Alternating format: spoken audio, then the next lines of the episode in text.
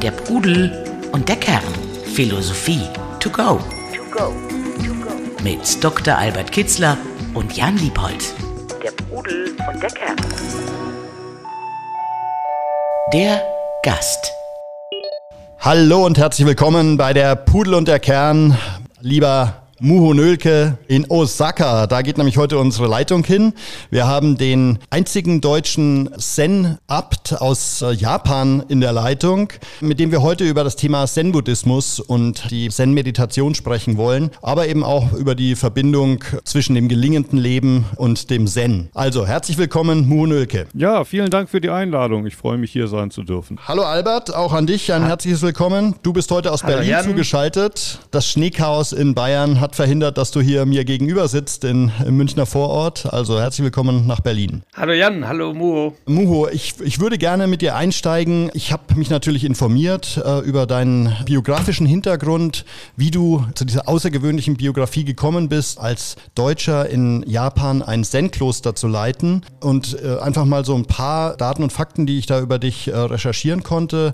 Also 1968 in Berlin als Olaf Nölke geboren, dann eben, äh, soweit ich es verstanden habe, schon auch eine äh, etwas schwierige Jugend gehabt, weil deine Mutter eben leider, als du sieben Jahre alt warst, gestorben bist. Das und vielleicht der ein oder andere Faktor dazu, der sich daraus ergeben hat, hat dich dann eben auch in so eine Art Lebenskrise gestürzt, bis du dann eben im Alter von 16 Jahren den Zen-Buddhismus in einem Internat entdeckt hast, was dich dann wohl so ein bisschen rausgeführt hat aus dieser schwierigen Situation. Und dann ein Studium der Japanologie und der Philosophie haben dann diese spirituelle Thematik nochmal weiter erschlossen für dich und bis du dann tatsächlich auch komplett nach Japan gewechselt bist. Also das war mal so die, die Rahmendaten, die ich über dich zusammengetragen habe. Mittlerweile lebst du eben in Osaka und nach jahrelang, jahrzehntelang äh, Arbeit als und Leben als äh, Abt in dem äh, Kloster Antaichi, mittlerweile als, ich nenne es jetzt mal freier Zen-Meister. Aber vielleicht kannst du es nochmal ergänzen oder diesen Weg nochmal kurz erläutern für unsere Zuhörer, wie du tatsächlich auf das Zen gekommen bist und wie es dir geholfen hat, dich aus so einer Lebenskrise, aus einer schwierigen Lebenssituation rauszuentwickeln. Das war am Anfang eigentlich nur Zufall. Als ich 16 war, lebte ich in einem christlich geführten Internat in Braunschweig und einer der Pädagogen interessierte sich für Meditation und er bot auch für die Schüler im Internat an, teilzunehmen an dieser Meditation im Stil des Zen, nannte er es. Und ich hatte von Zen nie gehört. Es klang aber ja nach Asien und damals in den Medien war ja viel von Jugendsekten die Rede. Es wurde davor gewarnt, dass da Gurus sind, die einem versprachen, dass man levitieren könnte durch Meditation. Oder es war ein anderer bekannter Guru, dem spendeten seine Schüler so viel Geld, dass er jeden Tag im Jahr in einem anderen Rolls-Royce fahren konnte. Also für mich hatte Meditation einen suspekten Klang und ich sagte zunächst mal, nee, ich habe keine Lust da teilzunehmen. Und da der Pädagoge Schwierigkeiten hatte, Schüler zu finden, die interessiert waren an Meditation, kam er dann nach zwei, drei Wochen nochmal vorbei und fragte, hast du nicht doch Lust? Und als er dann zum zweiten Mal kam, roch das dann noch viel für mein Gefühl verdächtiger. Ne? Also das riecht nach Sekte, hatte ich das Gefühl. Und ich sagte ihm, nö, keine Lust. Und er fragte mich, "Ja, hast du es denn schon mal ausprobiert? Und ich sagte, nein, und ich habe es auch nicht vor. Und daraufhin sagte der Pädagoge, wenn du es nicht einmal ausprobierst, wie kannst du dann sagen, dass es nichts für dich ist? Und da hatte ich dann kein Argument dagegen. Also beschloss ich, an dem Abend hinzugehen und dann zu sagen, das ist nichts für mich. Allerdings als Resultat dieses einen Versuchs äh, sitze ich heute hier in Osaka in Japan. Also irgendwas äh, hat da geklickt. Warum habe ich nach einem Mal nicht aufgehört? Ich würde sagen, da war zunächst die Entdeckung meines, meines Körpers. Wenn man mich mit 16 gefragt hätte, wer bist du, wo steckst du, hätte ich wahrscheinlich auf meinen Kopf gezeigt und gesagt, der, der hier oben denkt. Ich bin der Denker meiner Gedanken. Und auf alles, was unterhalb meines Halses kommt, hätte ich für mein Gefühl zumindest auch verzichten können. Natürlich wusste ich, um zu leben, braucht mein Hirn Sauerstoff und ich brauche das Herz, um das Blut zu zirkulieren. Aber das könnte ja theoretisch auch eine Maschine machen. Wenn ich einen Unfall haben sollte und nur mein Kopf wird ins Krankenhaus gebracht und irgendein Chirurg, der bringt dann unter dem Kopf einen Roboter an. Das hätte mich nicht gestört. Zumindest fühlte ich mich so.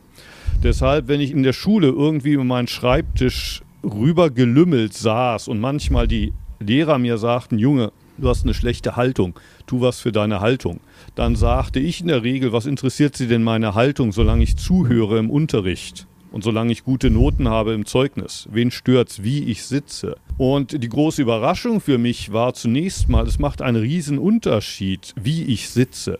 Zehn Minuten, eine Viertelstunde aufrecht im Schneidersitz auf dem Boden. Ich fühle mich anders. Und die nächste Überraschung war, ich höre da diesen Vogel vor dem Fenster, der vermutlich den ganzen Tag schon gesungen hatte, aber ich habe ihn nie gehört.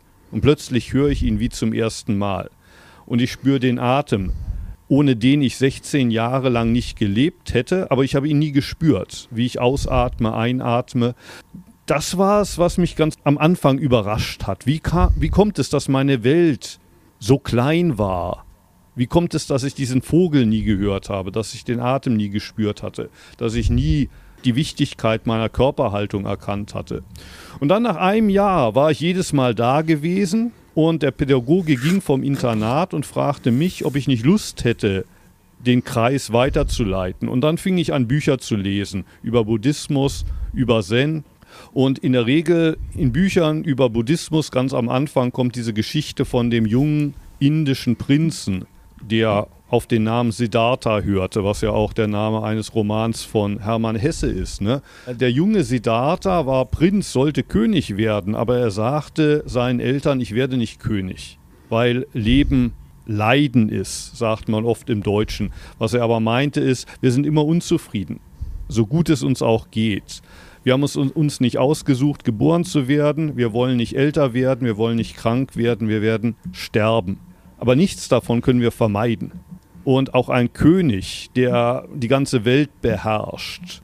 Geburt, Alter, Krankheit und Tod werden nicht an dem vorbeigehen. Auch ein König ist immer unzufrieden. Und irgendwie erkannte ich mich in Shakyamuni wieder, denn wie Sie erwähnt haben, als ich sieben Jahre war, hatte ich meine Mutter verloren und mich dann relativ schnell schon gefragt, wenn wir alle irgendwann sterben müssen, warum überhaupt leben? Welchen Sinn hat Hausaufgaben machen zum Beispiel. Und mein Vater sagte, Junge, wenn du nicht Hausaufgaben machst, kriegst du keine guten Noten. Vielleicht bleibst du sitzen. Worauf meine Frage ist, ja, und wo ist das Problem dabei? Und mein Vater sagt, ja, dann kommst du nicht ans Gymnasium. Warum muss ich ans Gymnasium? Damit du an die Uni kommst. Warum an die Uni? Damit du einen guten Job bekommst. Aber wenn ich jeden Morgen meinen Vater dabei zugucke, ne, wie er aus dem Haus geht, in die Firma, zur Arbeit. Ich habe nicht das Gefühl, dass ihm die Arbeit Spaß macht. Also frage ich meinen Vater, warum gehst du jeden Tag zur Arbeit? Und die Antwort, ja, um Geld zu verdienen. Ich muss ja dich ernähren, Junge. Das beantwortet natürlich meine Frage nicht nach dem Sinn des Lebens, denn mein Vater wird sterben, ich werde sterben, wir werden alle sterben. Warum überhaupt dieses Spiel spielen? Gute Noten, guten Job, arbeiten, Haus bauen, Kinder kriegen und die Kinder dann wieder an die Uni bringen. Ne? Und ich erkannte mich wieder in dem Shakyamuni. Ich hatte das Gefühl, dieser junge Prinz hat schon vor 2500 Jahren dieselbe Frage gestellt, die mir mein Vater nicht beantworten konnte, außer dass er dann irgendwann sagte, frag doch die Lehrer in der Schule. Aber die Lehrer in der Schule, eine Grundschule, ne, die sagten mir auch, Junge, du bist noch zu klein dafür. Ne? Das kannst du dann am Gymnasium wieder fragen. Aber am Gymnasium wurde einem das auch nicht beigebracht. Und meine Klassenkameraden, die guckten komisch, als ich denen von dieser Frage erzählte, die mir in den Kopf gekommen war. Und die sagten, lass uns lieber miteinander Fußball spielen. Aber da war mir nicht danach. Ne? Ich war total introvertiert und irgendwie war es Sazen, das mir half, mich so aus meinem inneren Schneckenhaus rauszuwagen. Es brachte mich in Kontakt mit meinem Körper und dann auch in Kontakt mit der Welt. Und dann mit 16, 17, 18, als ich anfing, diese Bücher zu lesen, hatte ich die Hoffnung, vielleicht werde ich auch meinen ursprünglichen Zweifel, warum wir überhaupt leben müssen, lösen können durch Sazen. Deshalb relativ schnell wusste ich dann, das will ich wirklich gründlich machen. Ich will nach Japan gehen, ich will mich als Mönch ordinieren lassen. Ich hatte natürlich noch keine Ahnung, dass ich dann später mal Abt werden würde, dass ich dann noch mal als 55-Jähriger hier in Japan sitzen würde.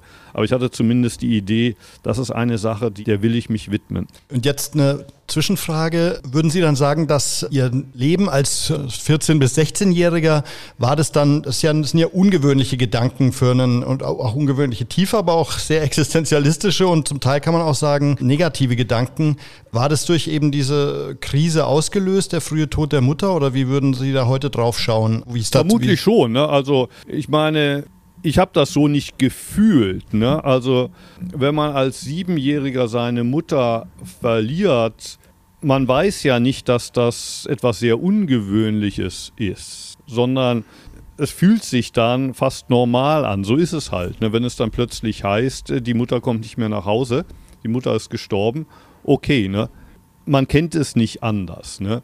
Aber jetzt im Rückblick würde ich natürlich schon sagen, hätte ich nicht die Mutter so früh verloren, hätte ich mich wahrscheinlich nicht schon als Acht- oder Neunjähriger gefragt, was ist der Sinn des Lebens.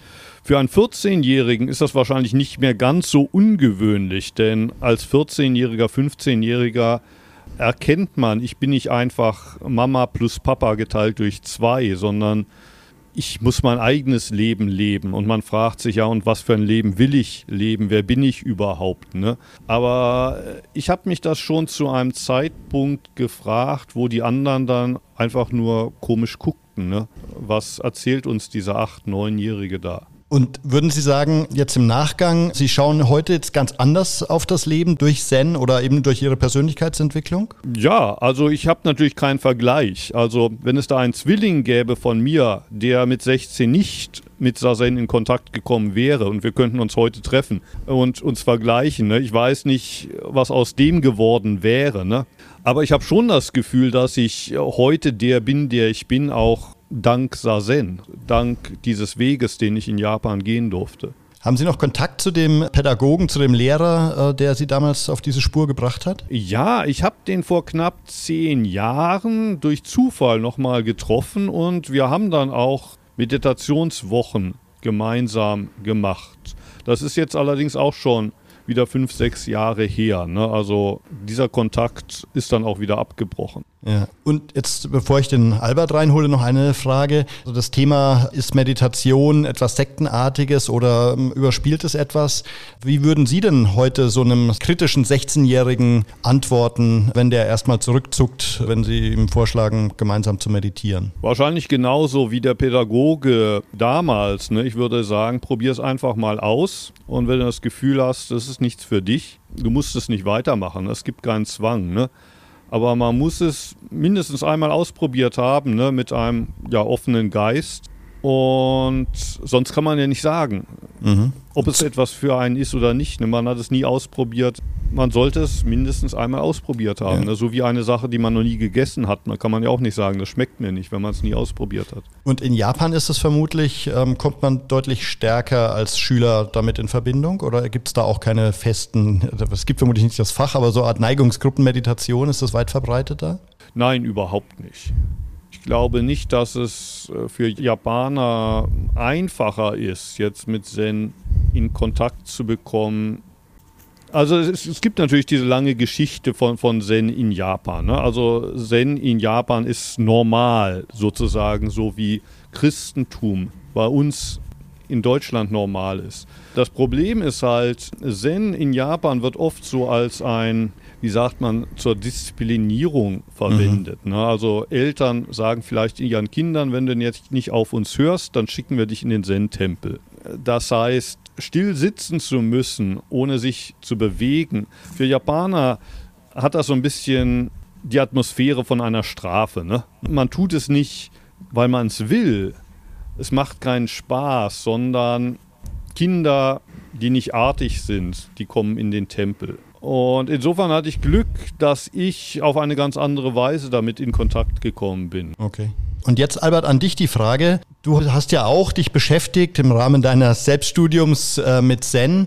Findest du das, was der Muhunölke da erzählt, als äh, Teil dieser Kategorie Unglück in Glück verwandeln? So klingt es zumindest für mich auf den ersten Blick. Ja, das sehe ich auch so und ich habe es selbst ja auch so erlebt, denn äh, auch ich äh, hatte in der Zeit von der Muhu spricht, äh, auch, auch gelitten unter anderen Dingen. Meine Mutter ist nicht gestorben, aber äh, es gab doch Prägungen aus frühkindlicher Phase, unter denen ich sehr gelitten habe. Und dieses Leiden hat mich zum Fragen nach dem Sinn des Lebens geführt, wie ich von diesem Leiden wegkomme und wie ich ein glückliches Leben führe. Und in der Tat kam ich auch in Verbindung mit asiatischer Philosophie oder Meditationstechniken und habe mich dann mit 18 gefragt, ja, was mache ich? Gehe ich jetzt auf die Universität oder gehe ich in ein Kloster oder ich hatte damals gedacht, Rückzug in den Wald, in den bayerischen Wald und meditiere erst mal drei Monate über mein Selbst, äh, um äh, zu mir selbst zu kommen, weil das äh, für mich der Weg vielleicht auch aus dem Leiden war und hin, hin zu einem glücklichen, erfüllten Leben, zu einem authentischen Leben.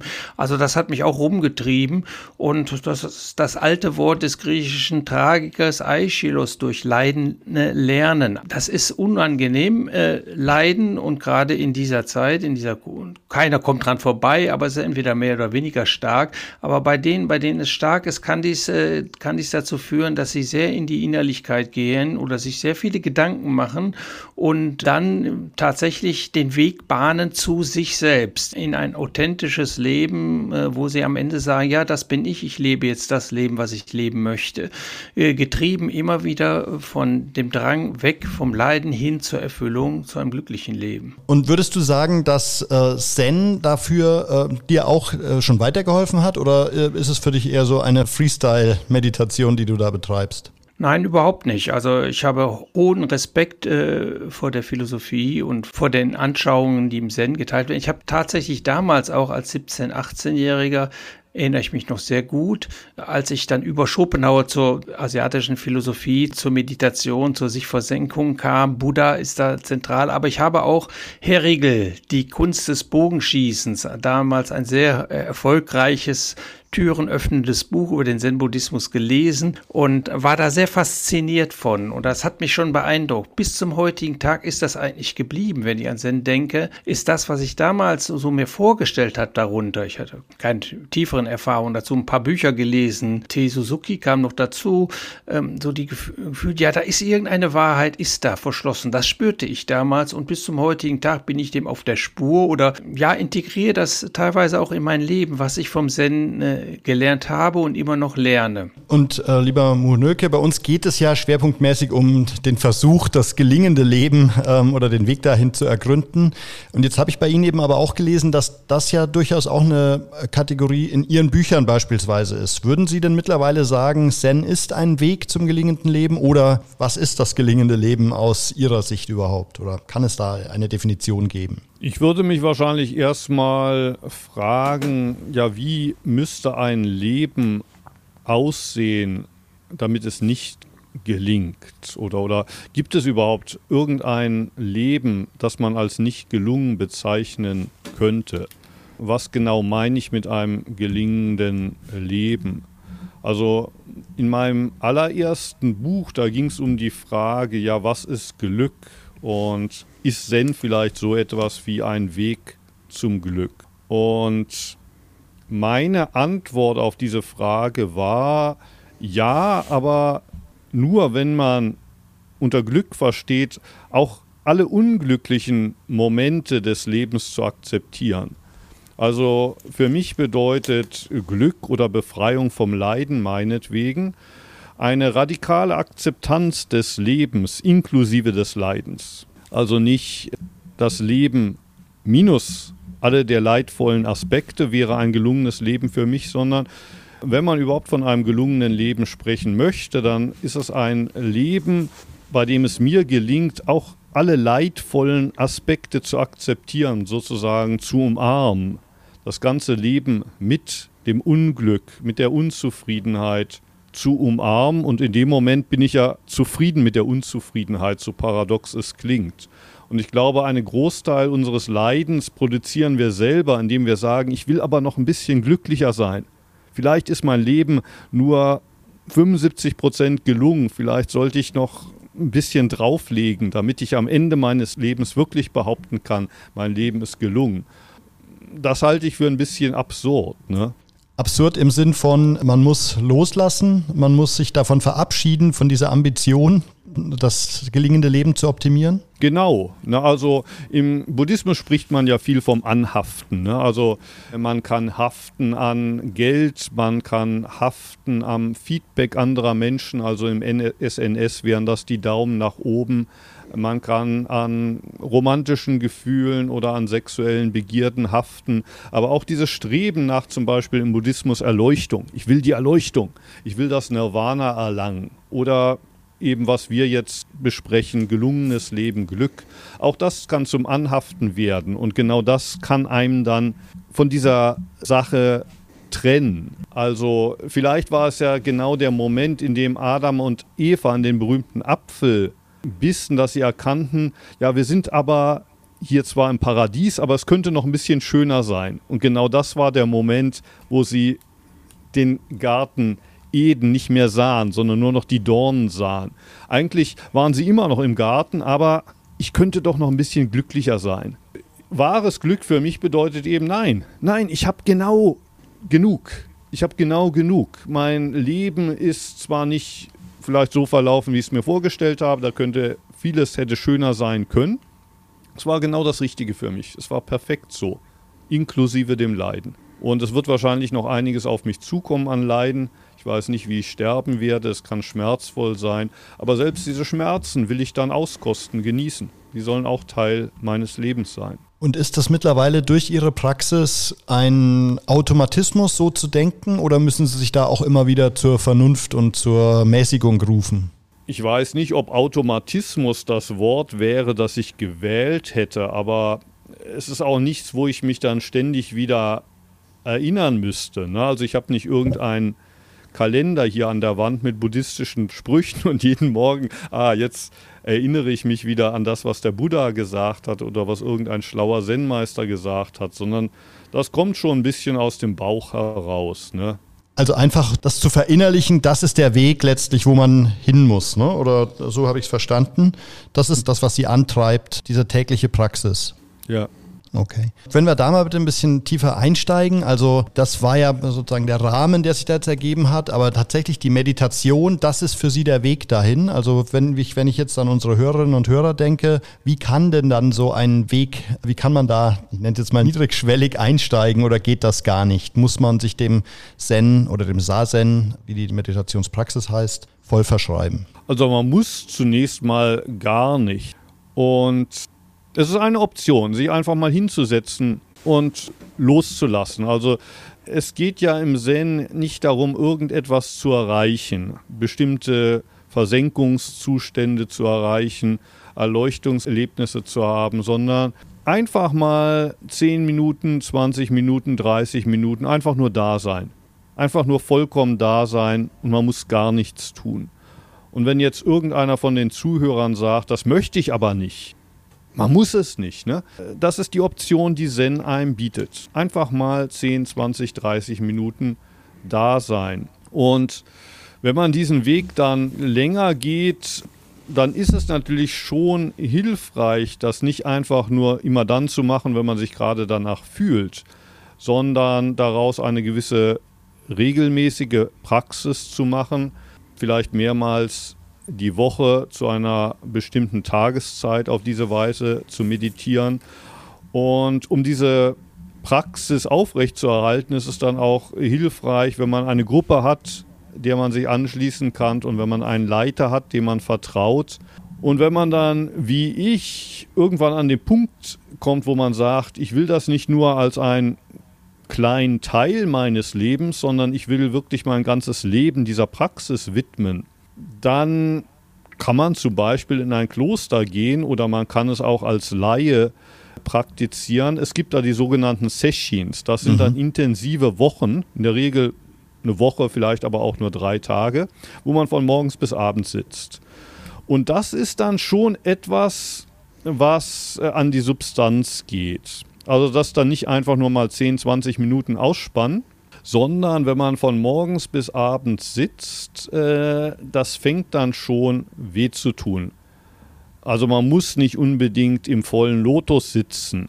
Das können nur Leute, die wirklich schon längere Praxis geübt haben oder die vielleicht auch schon Yoga praktiziert haben. Man kann auch auf einem Bänkchen sitzen, man kann auch auf dem Stuhl sitzen. Aber selbst auf dem Stuhl, wenn man längere Zeit sitzt, irgendwann tut es weh, der Geist langweilt sich, man will aufstehen, man will raus. Und ein Punkt bei dieser Praxis ist da nicht dieser Versuchung, einfach aufzustehen und rauszugehen, nachzugeben oder einfach das Smartphone anzuschalten und zu gucken, was sind da noch für Mails gekommen in der Zwischenzeit, sondern selbst wenn da diese Versuchung ist, sitzen bleiben, nichts tun.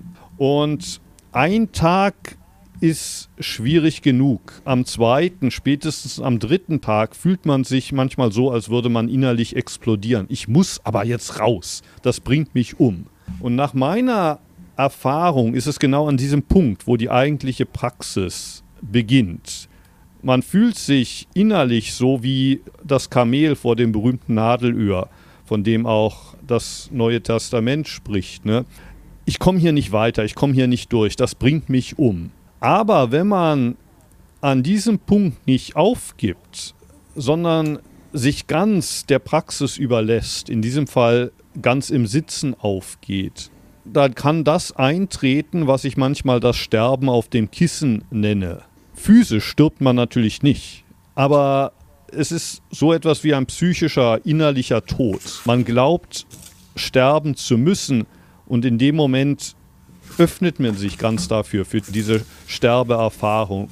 Und innerlich fühlt es sich tatsächlich ein bisschen so an, als stürbe man und dann bin es nicht mehr ich, der sitzt. Bis dahin dachte ich meditiere, ich sitze. Ich bewege mich nicht, selbst wenn es mir weh tut. Ich kämpfe mich durch durch die Schmerzen. Aber in dem Moment merkt man, das bin nicht ich. Sazen macht Sazen. Und das kann man dann auch mitnehmen in den Alltag. Bis dahin war ich es, der gearbeitet hat. Ich habe den Abwasch gemacht, ich habe den Müll runtergebracht. Und manchmal kann man auch den Alltag so leben, dass die Arbeit arbeitet durch mich. Der Abwasch erledigt sich selber durch mich. Ich stehe da an der Spüle und mache den Abwasch, aber ich bin es eigentlich gar nicht. Der Abwasch erledigt sich selber durch mich hindurch. Aber dafür braucht es, glaube ich, für mein Gefühl dann doch intensivere Praxis. Ne? Das kann man nicht in ein, zwei Wochen oder so auf der Couch einfach nur durch Ausspannen erfahren, glaube ich. Ne? Theoretisch, ne? theoretisch ist es denkbar und es gibt auch Erleuchtete, die an der Straßenecke wie vom Blitz von der Erleuchtung getroffen wurden. Aber es ist nicht meine Erfahrung und ich glaube, das sind große Ausnahmen. Aber wer jetzt für sich da was spürt oder das Gefühl hat, er möchte genau das mal versuchen oder erfahren, klingt es für mich so, also man sollte erstmal für sich selber so ein bisschen reinspüren, vielleicht ja auch über ihre Bücher oder über, ich glaube, ihr YouTube-Kanal ist sicherlich auch ein gutes Hilfsmittel, sich da stärker mit zu, darüber zu informieren, aber sie praktizieren dann ja auch oder leiten an aus einem Park in Osaka, wenn ich es richtig gesehen habe. Oder aber dann eben, wenn man da das Gefühl hat, da ist was, was ich stärker erleben möchte, dann eben so ein Session, also so eine Art Meditation Meditationsretreat in einem Kloster oder eben in einer, einer Art Kurs zu belegen, das dann tatsächlich mal intensiv zu praktizieren. Ja, es gibt auch heutzutage in Deutschland in vielen Städten Zen-Gruppen, zum Teil auch freie Zen-Kreise, wo man unverbindlich mal am Abend oder am Morgen an so einer Zen-Sitzung teilnehmen muss. Ne? Also man muss nicht sofort an einem Session teilnehmen. Man kann sich mal ein bisschen umhören, was gibt es da für Gruppen in der Nähe, wo ich wohne und ich glaube, da gibt es einige Optionen. Albert, was würdest du denn aus deiner Erfahrung heraus zum Einstieg noch empfehlen? Also ich denke jetzt gerade auch eben, du hast gerade Suzuki auch genannt, der mir witzigerweise in Kanazawa auch begegnet ist, der mir vorher gar nichts gesagt hat, aber scheinbar ein sehr bedeutender ähm, Zen-Philosoph. Was wäre so deine Empfehlung für den Einstieg zu diesem Thema? Nun gut, ich bin ja nun kein äh, Zen-Meister, also zum Zen selbst, wie man da einsteigt. Ich denke, da hat Mu schon das Richtige gesagt und äh, das kann ich auch nur unterschreiben.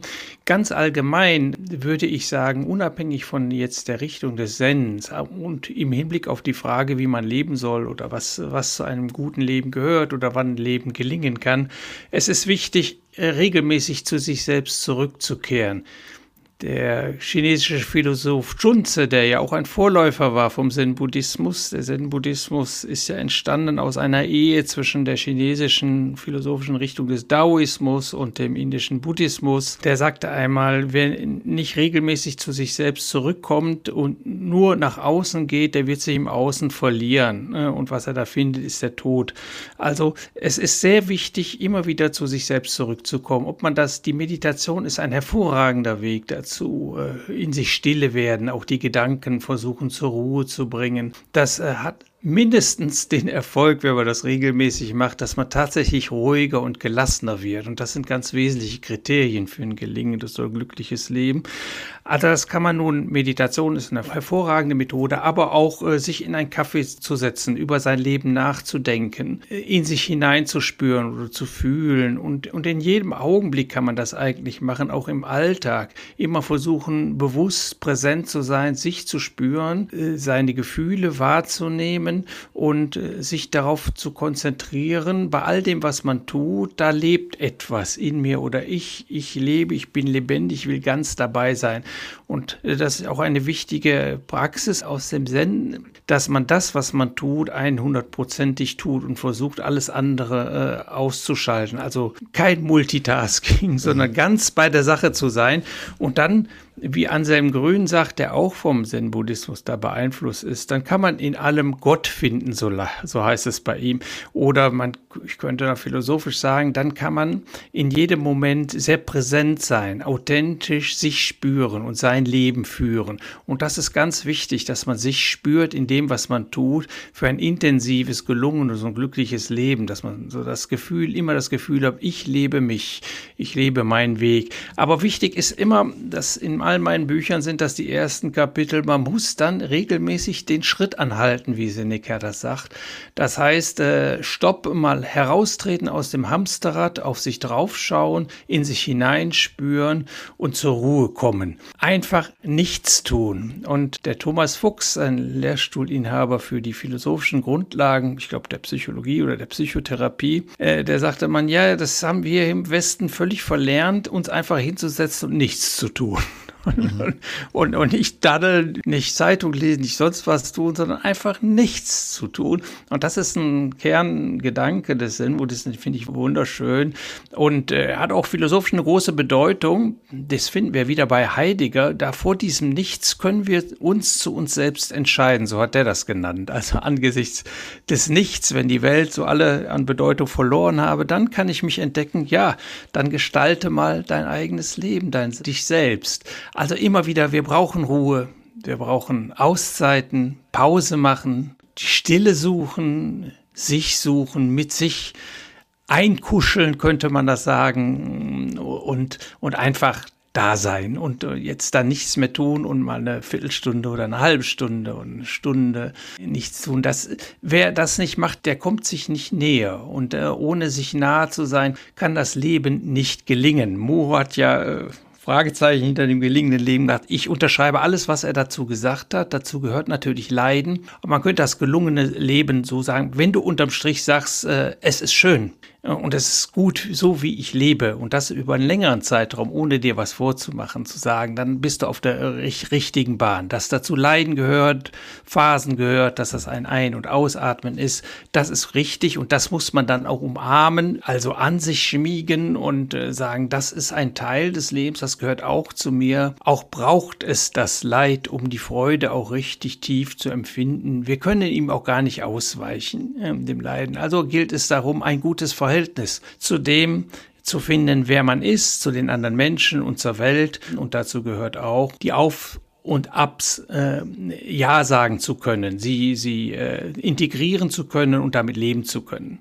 Oh, jetzt würde mich nur interessieren, Ihr Weg ins Kloster und das Leben im Kloster. Das stelle ich mir eben gerade in diesen jungen Jahren, in denen Sie da eingetreten sind, als einen harten Schritt oder auch einen harten Schnitt vor. Aber vielleicht ist das ja auch gar nicht so hart, wie ich es mir hier aus der Ferne vorstelle. Können Sie das mal ein bisschen skizzieren? Erstens mal, wie so der Eintritt ins Kloster, ins Zen-Kloster für Sie war und wie sich dann da aber eben auch bis hin zum Abt weiterentwickelt haben. Ja, also ich habe mich nach dem Abitur zunächst mal dazu entschieden, Japanologie zu studieren, damit ich die Sprache kann. Aber dann mit 22 kam ich für ein Jahr als Auslandsstudent nach Kyoto und habe da zum ersten Mal von dem Kloster Antaiji gehört. Das wurde mir empfohlen.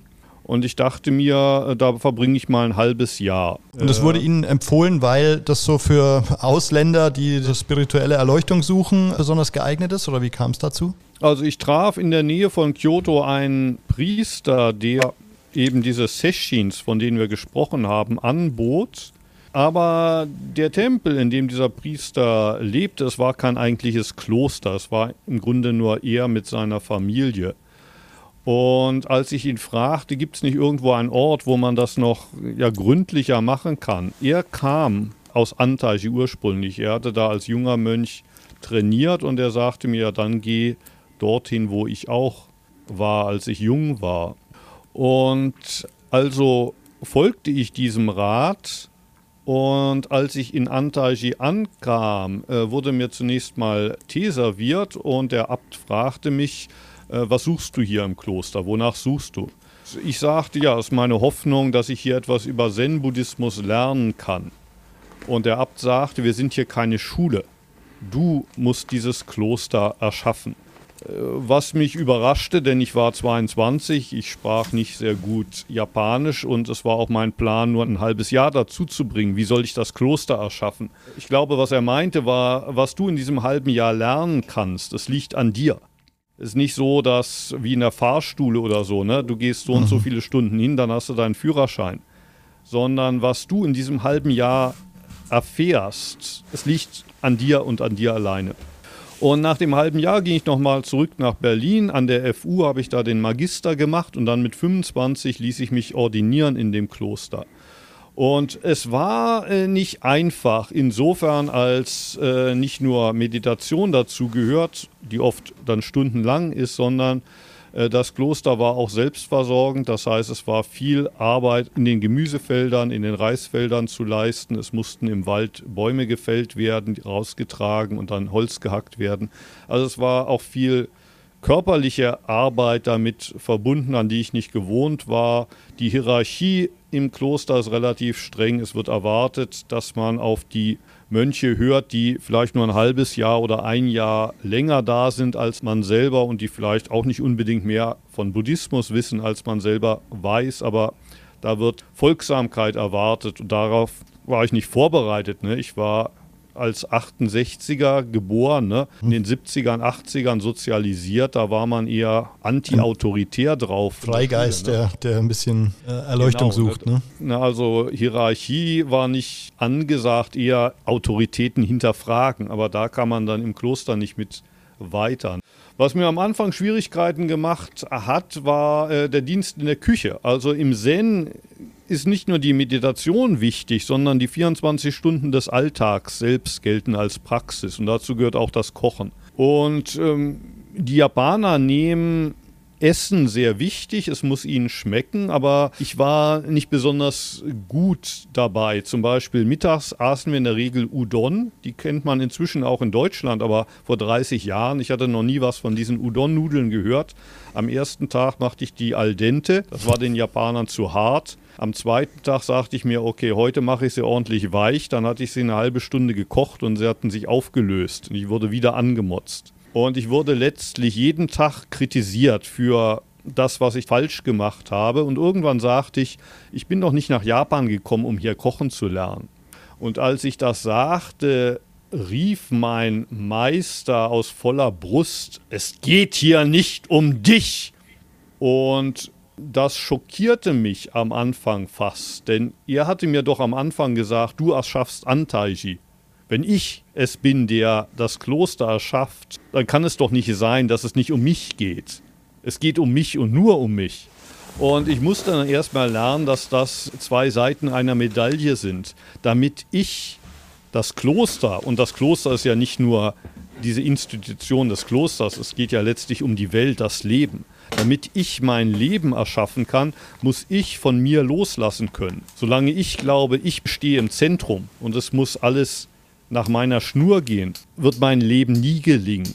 Erst in dem Moment, wo ich vollkommen von mir loslasse, gelingt das Leben oder der Albert erwähnte den Heidegger. Ne? Es gibt ja von Heidegger das Wort des Gelassenseins, glaube ich. Und das ist nicht einfach nur, was wir relaxed nennen oder chill. Ne? Wenn Heidegger gelassen sein meint, ist es das gelassen werden sozusagen, ne? sich vom Leben auch mal führen lassen. Nicht, nicht, nicht immer nur sagen, ich führe mein Leben, so wie es mir passt, sondern sich manchmal auch der Führung des Lebens überlassen. Aber äh, das zu lernen, ne, es hat in meinem Fall einige Jahre gedauert und da waren auch einige schmerzhafte Erfahrungen mit involviert ne? und auch einige Kritik von den anderen Klosterbewohnern. Also es war kein Spaziergang. Und trotzdem waren Sie immer überzeugt, das durchziehen zu wollen? Also ich habe schon innerlich manchmal daran gedacht, die Koffer zu packen, äh, was mich aber dann im Kloster gehalten hat. Ich hätte nicht gewusst, was für eine Alternative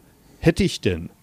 Will ich zurück an die Uni und später mal Professor werden für Japanologie? Nein was will ich? Also das Hamsterrad hatte für mich nie eine große Anziehungskraft. Ich wusste, ich will nicht in das Hamsterrad und ich hatte irgendwie die Überzeugung, wenn ich es nicht hier schaffe, nicht? wenn ich nicht hier meinen Weg finde, dann werde ich ihn vermutlich nie finden, denn egal welchen Weg man wählt, und es gibt bekanntlich viele Wege, die auf denselben Berg führen, aber egal welchen Weg ich mir wählen werde, ich wusste, irgendwann wird es immer steil werden, schwierig werden. Und wenn ich jetzt nicht auf diesem Weg an dieser Stelle weitergehe, dann werde ich wahrscheinlich auf allen anderen Wegen auch stecken bleiben. Irgendwo hatte ich dieses Gefühl, ne? Mhm. wenn ich es nicht hier packe, dann packe ich es nie. Und deshalb bin ich geblieben.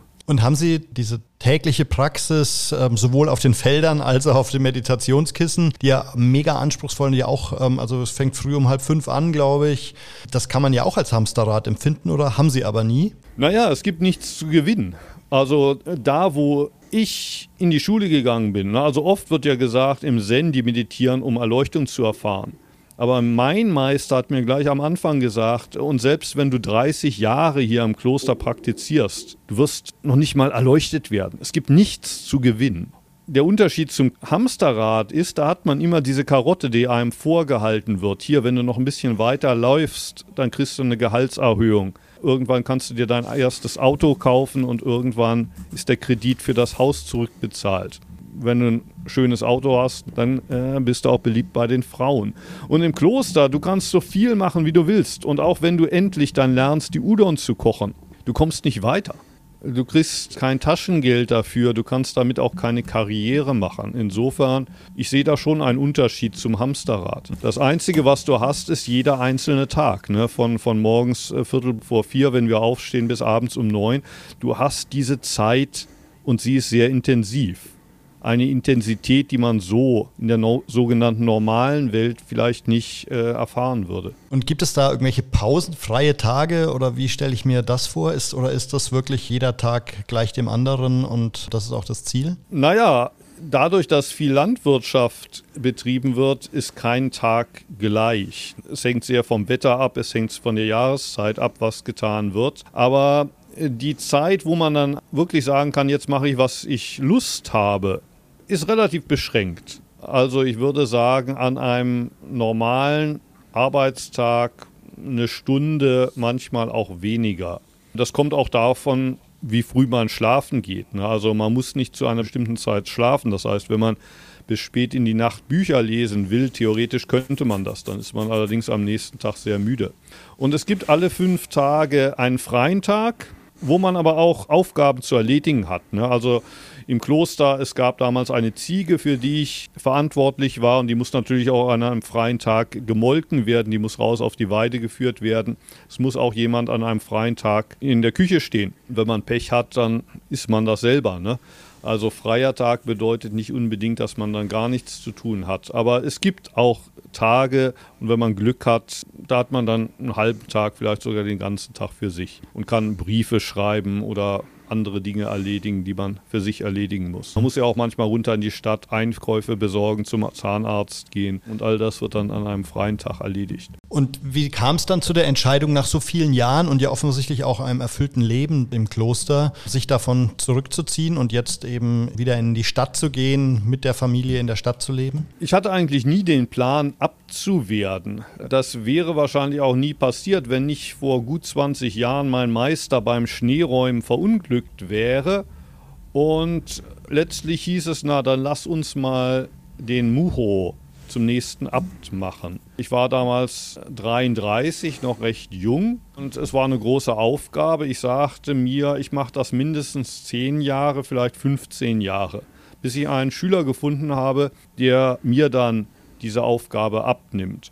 Und aus diesen vielleicht 15 Jahren wurden dann 18 Jahre, aber vor vier Jahren hatte ich eine Schülerin, die fast zehn Jahre mit mir gemeinsam das Kloster geleitet hat und die fragte ich, ob sie sich das vorstellen könnte, als nächste Äbtissin dem Kloster vorzustehen. Und als sie Ja sagte, dann habe ich gesagt, okay, dann gehe ich hier in die Stadt. Kurz bevor mein Meister gestorben ist, vor 20 Jahren, bin ich auch schon einmal hier in Osaka gewesen. Also mein Meister hatte mir die offizielle Dharma-Übertragung, wird das genannt. Also er hat mich offiziell zum Meister ernannt und ich dachte mir, äh, bevor ich nach Deutschland zurückgehe, mache ich erstmal in der Großstadt in Japan eine eigene Gruppe auf.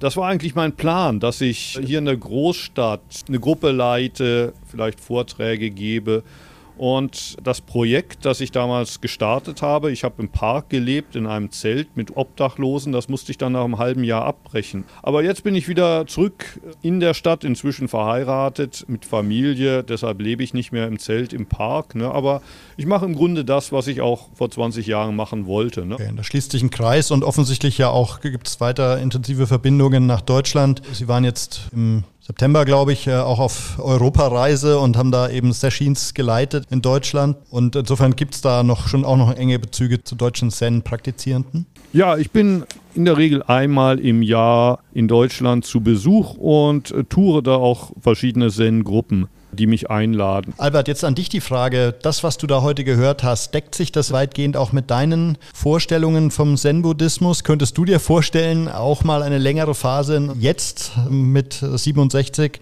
in einem Kloster zu verbringen? Nein, jetzt nicht mehr. Aber damals, ich erwähnte das Jahr mit 17, äh, 18, da habe ich mich tatsächlich mit dem Gedanken herumgetragen. Und die Entscheidung fiel knapp aus. Goethe hatte gegen Buddha gewonnen. Äh, ich war auch Goethe-Fan und für mich war das auch ein Weiser. Aber im Unterschied zu, zu Buddha oder zu, zu diesem Weg durch ein Kloster ist er durch das Leben gegangen und hat im Leben seinen Weg gefunden und äh, sein, seine Bestimmung und sein, sein Glück. Und ich fand das, ich weiß nicht mehr genau warum, aber ich fand das aktativ aktiver. Also ich war weiterhin auf der Suche nach der Wahrheit, nach der Weisheit, nach dem gelingenden Leben, aber ich habe mich ganz bewusst äh, dazu entschieden, das nicht im Kloster zu tun. Aber äh, es, es klingt alles sehr interessant und äh, ich möchte nochmal auf einen Gesichtspunkt zurückkommen. Wir müssen darauf achten und dann kann man auch im weltlichen Leben durchaus zu sich finden, ein gelingendes Leben finden und ein bisschen oder viel vom Zen-Buddhismus lernen und ihn auch praktizieren, selbst wenn man sich da nicht als Schüler begreift das mit der Karotte und dem Wollen und dem, dem Hamsterrad. Also wir müssen nur lernen, Distanz zu all dem, was wir tun, zu schaffen. Also Junze nochmal, äh, der chinesische Philosoph, sagte, der Weise versucht auch das, was er erzwingen kann, nicht zu erzwingen. Mit anderen Worten, wenn wir bei all dem, was wir tun, nur den Druck rausnehmen und sagen, ich tue es, weil ich es tun möchte und weil es mir Spaß macht, aber nicht um etwas zu erreichen. Ich glaube, Mo hat da auch öfters darauf hingewiesen. Immer die Ziele im Kopf, immer die To-Do-Liste im Kopf, immer die, die, die Pläne in der Zukunft leben. Wenn wir da den Druck rausnehmen und das eher spielerisch tun, ich tue viel, ich arbeite arbeite viel, aber alles, was ich anpacke, muss gar nicht gelingen. Ich, ich, gebe mir Mühe, ich freue mich, wenn es gelingt, ich freue mich aber auch, wenn es nicht gelingt. Und also wenn man diese Karotte wegnimmt und dieses Wollen, in dem Buddha ja die Wurzel alles Leiden gesehen hat, das reduziert und sagt nicht, ich will oder ich muss und das muss gelingen, sondern wenn man da den Druck rausnimmt und einfach sagt, nein, ich versuche es mal, es wäre schön, wenn es klappt, dann nimmt man viel von dem Leiden weg, dann kommt man viel mehr ins Sein. Das ist das Schöne. Wir sind nicht in der Zukunft, in, unseren, in den Verwirklichen, sondern wir kommen in ein Sein rein, dass jeder Schritt, hier alles das, was ich tue, schon Erfüllung ist. Wir brauchen nichts mehr darüber hinaus. Das, da kommt auch die Kategorie des Selbstbewusstseins zutage. Also all das äh, fand ich wieder und das ist das Wichtige, was wir auch vom Senden lernen können. Wenn wir das integrieren, dann kann man an jedem Ort arbeiten oder, oder tun und dennoch die eine Wahrheit des Zen jedenfalls leben und verwirklichen. Also wenn ich Unterricht gebe, da nehme ich immer das Beispiel des Katsuo Inamori, einer der bedeutendsten Manager Japans, Begründer von Kyocera, Sanierer von Japanese Airlines, äh, internationale Firmen aufgebaut, Begründer des Kyoto-Preises. Aber er hatte immer eine Philosophie in seiner geschäftlichen Tätigkeit und ging dann später auch in ein Zen-Kloster. Also wurde dann auch Mönch, wurde ab und zu dann da rausgeholt, wenn irgendwas äh, zu tun war. Aber er hat ganz offensichtlich in seinem Leben immer beides verbinden können. Und damit will ich abschließen, wenn du mich fragst, Klosterleben und so weiter es ist mir aufgefallen, dass Muhu gesagt hat, es war schön, äh, wenn man Glück hatte, hatte man einen freien Tag. Also wenn mich äh, die Idee des Klosters interessiert hat, dann äh, eigentlich mit der Vorstellung, dass ich da mein Glück finde und nicht, und nicht in dem freien Tag vom Kloster leben, sondern in der Klosterarbeit äh, Erfüllung und, und, Glück finde. Aber ich denke, das kann man auch und ich finde das nach wie vor einen faszinierenden Weg. Ich möchte mich darüber gar nicht lustig machen. Ich finde das ein sehr intensiver, konzentrierter Weg und ich kenne einige Mönche, die diesen Weg gegangen sind, die hervorragende Persönlichkeiten geworden sind, Vorbilder geworden sind. Aber mein Weg war das nicht und wird es auch nicht werden. Aber die Stille zu suchen, die Einsamkeit zu suchen, die Bedürftigkeit zu suchen, die Selbstgenügsamkeit zu suchen und zu verwirklichen, das ist, finde ich, eine tägliche Aufgabe, der ich mich widme. Und insofern könnte man sagen, es hat auch etwas Mönchisches, selbstgenügsam zu leben und nicht mehr zu wollen. Ja, insofern gibt es da eine Nähe, auf der anderen Seite auch eine Differenz. Äh, lieber Mu, ich habe jetzt noch eine Abschlussfrage äh, an Sie und zwar würde mich auch aus persönlichen Gründen sehr interessieren. Praktizieren Sie Zen mit Ihren Kindern oder tauschen Sie sich zum Thema Philosophie und Lebensführung mit Ihren Kindern aus? Ich weiß jetzt nicht genau, wie alt Ihre Kinder sind, aber das, das fände ich nochmal einen spannenden Aspekt. Ich praktiziere nicht mit meinen Kindern Zen. Natürlich tausche ich mich mit ihnen über alle möglichen Fragen aus, zu denen auch ja, Lebensfragen gehören. Also die älteste ist 20, der zweite ist jetzt gerade 19 geworden. Also ein Alter, wo man sich auch solche Fragen stellt. Wie will ich überhaupt leben? Wer bin ich überhaupt? Und dann gibt es noch einen dritten, der ist 12, der sich auch schon solche Fragen stellt. Aber ich tue das nicht in dem Bewusstsein, ich bin ja jetzt ein Zen-Meister, ich muss meinen Kindern beibringen, wie man im Buddhismus über solche Fragen denkt, sondern ich versuche mich mit der Neugier meiner Kinder denselben Fragen noch einmal zu stellen. Also es ist eher ein Austausch auf Augenhöhe, wo beide Inspiration und, und Input liefern dann eben. Ne? Weniger ein Lehrer-Schüler-Verhältnis. Genau. Das ist kein Religionsunterricht, den ich hier so in meiner Familie dann doziere. Würde, ne? Unterricht ist ohnehin das gelebte Vorbild, das gelebte Beispiel. Also man erzieht seine Kinder mehr durch die Art, wie man lebt. Und wenn man äh, seinen Prinzipien treu bleibt und äh, ein Leben im Zen-Buddhismus legt, dann wird das abfärben. Wie ich äh, ein Leben als Philosoph führe, das äh, finde ich wieder in dem Wachstum, in der geistigen Entwicklung äh, meiner beiden Töchter. Da brauche ich nicht drüber zu sprechen. Die kommen schon selbst mit ihren Fragen. Wobei ich den Austausch eben auch sehr wertvoll finde. Also jetzt so ein Gespräch wie heute mit äh, Ihnen, lieber Muho, oder mit dir, Albert, da nehme ich tatsächlich auch viel mit, auch wenn es natürlich so eine Mischform ist aus Unterricht und Diskussion. Aber ich habe schon auch das Gefühl, dass da auch viel für mich drin steckt. Und hoffentlich auch für unsere Hörer. Insofern ganz herzlichen Dank, lieber Muho Nölke, dass Sie sich die Zeit genommen haben in Osaka. Es war sehr inspirierend und lieben Dank auch an dich, Albert, natürlich, dass du das alles auch nochmal äh, aus dem, was wir so bisher zu dem Thema gesagt hatten, eingeordnet hast. Also für mich war es sehr bereichernd. Ja, vielen Dank, Mo. Ja, und dir auch, Jan. Ja, ich wollte mich auch äh, meinerseits bedanken. Ne? Und wir werden alle YouTube-Links, Bücher und so weiter von Muho Nölke natürlich in den Shownotes verlinken. Also schaut da auch gerne mal rein. Vielen Dank fürs Zuhören und bis zum nächsten Mal bei der Pudel und der Kern. Der Pudel und der Kern. Der Philosophie-Podcast zu den Fragen des Lebens mit Dr. Albert Kitzler und Jan Liebold. www.pudel-kern.com